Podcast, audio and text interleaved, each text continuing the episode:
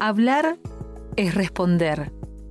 Y en consecuencia, la primera actividad del orador es escuchar las preguntas de los oyentes, identificar expectativas, poder interpretar inquietudes y en caso de que el orador pueda advertir que carecen de ellas o las desconocen o no las saben descifrar, deberá gastar un tiempo en creárselas o estimularlas. Y como ejemplo de esto, puedo mencionar una situación en particular como por ejemplo que solo podemos vender un aparato de calefacción a los que tienen frío. Hablar dicen que es actuar. Y hablar en público es una tarea difícil, compleja, es arriesgada. Hablar bien es una destreza cuya adquisición supone algunos dotes naturales.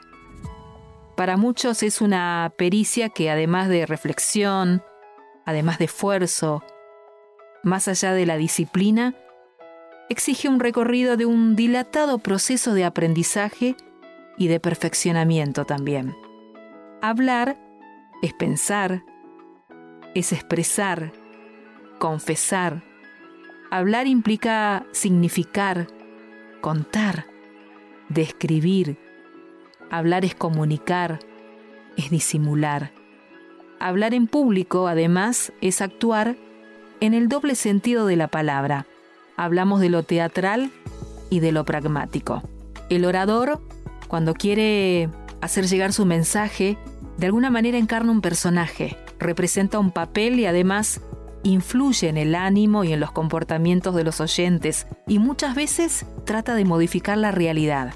La comunicación, además de ser una cuestión de gramática o de lingüística, constituye un objeto de estudio de la psicología, también de la semiótica, retórica, de la dialéctica y de la poética, ¿por qué no? Es una operación en la que interviene toda la persona y una actuación, una acción que pone de manifiesto el equilibrio psicológico, la coherencia ética y la preparación cultural del orador. El discurso público representa una plataforma, una pantalla que destaca y amplía las cualidades y los defectos de quien está al frente, del orador. Y con estas afirmaciones, lo que se pretende en un libro en particular titulado El arte de comunicar es desengañar a los lectores que se conformen con aplicar unas recetas mágicas o de emplear unas fórmulas infalibles, porque no se trata de eso. Hay que descartar nociones teóricas porque lo que hace a un buen orador es la práctica y desde ahí se constituye el punto de partida y ese marco de referencia necesario para poder plantarse bien frente a un público. Veces notamos que escuchamos con el cuerpo y con el alma. Y esto se afirma porque he sabido que no es lo mismo oír que escuchar. Oímos con el oído y escuchamos con los sentidos y con todas las facultades, con la memoria, con el entendimiento, con la voluntad, con la mente y con el corazón. Recordemos que cuando escuchamos un discurso, observamos la figura del orador, observamos las expresiones, gestos, miradas, cómo está vestido, leemos los significados de todos los datos y esa lectura matiza o contradice lo que escuchamos con los oídos. Para pensar, para amar y para hablar necesitamos de muchas cosas. Ver, oír, oler, gustar y tocar. Escuchar es abrirse de par en par, es poner en tensión todas las facultades y poner en funcionamiento todos los sentidos. El hombre es uno, pero tenemos que hablarle al hombre entero. Frecuentemente pasa que cuando tratamos de los deberes morales, por ejemplo, nos esforzamos por aclarar y por justificar convicciones racionales.